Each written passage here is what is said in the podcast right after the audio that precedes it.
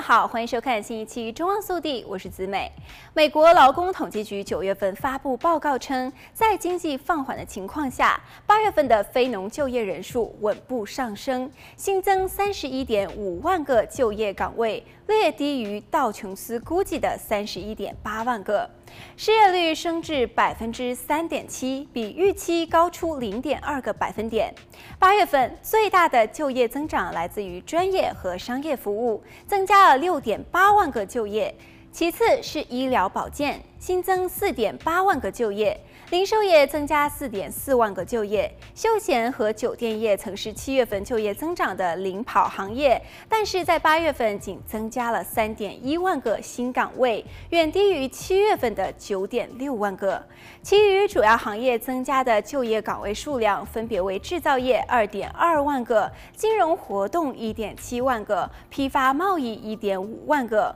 雇主在过去三个月中平均增加了三十七点八万个工作岗位，但是比去年有所放缓。劳动力参与率及工作或是寻找工作的成年人比例，从七月份的百分之六十二点一上升到八月份的百分之六十二点四。时薪方面，八月份工人的薪资继续上涨，但是略低于预期。八月平均时薪增长百分之零点三，同比增长百分之五点二。由于供需失衡，美联储和国会的大规模刺激措施，以及乌俄战争导致生活成本的飙升，通胀正在以接近四十多年来的最快速度运行。该报告还显示，八月份无论从同比还是环比来看，工资增长都在降温。这表明美联储在加息方面的激进立场如何开始缓解工资压力。这份就业报告使股市交易员们减少了对美联储连续第三次加息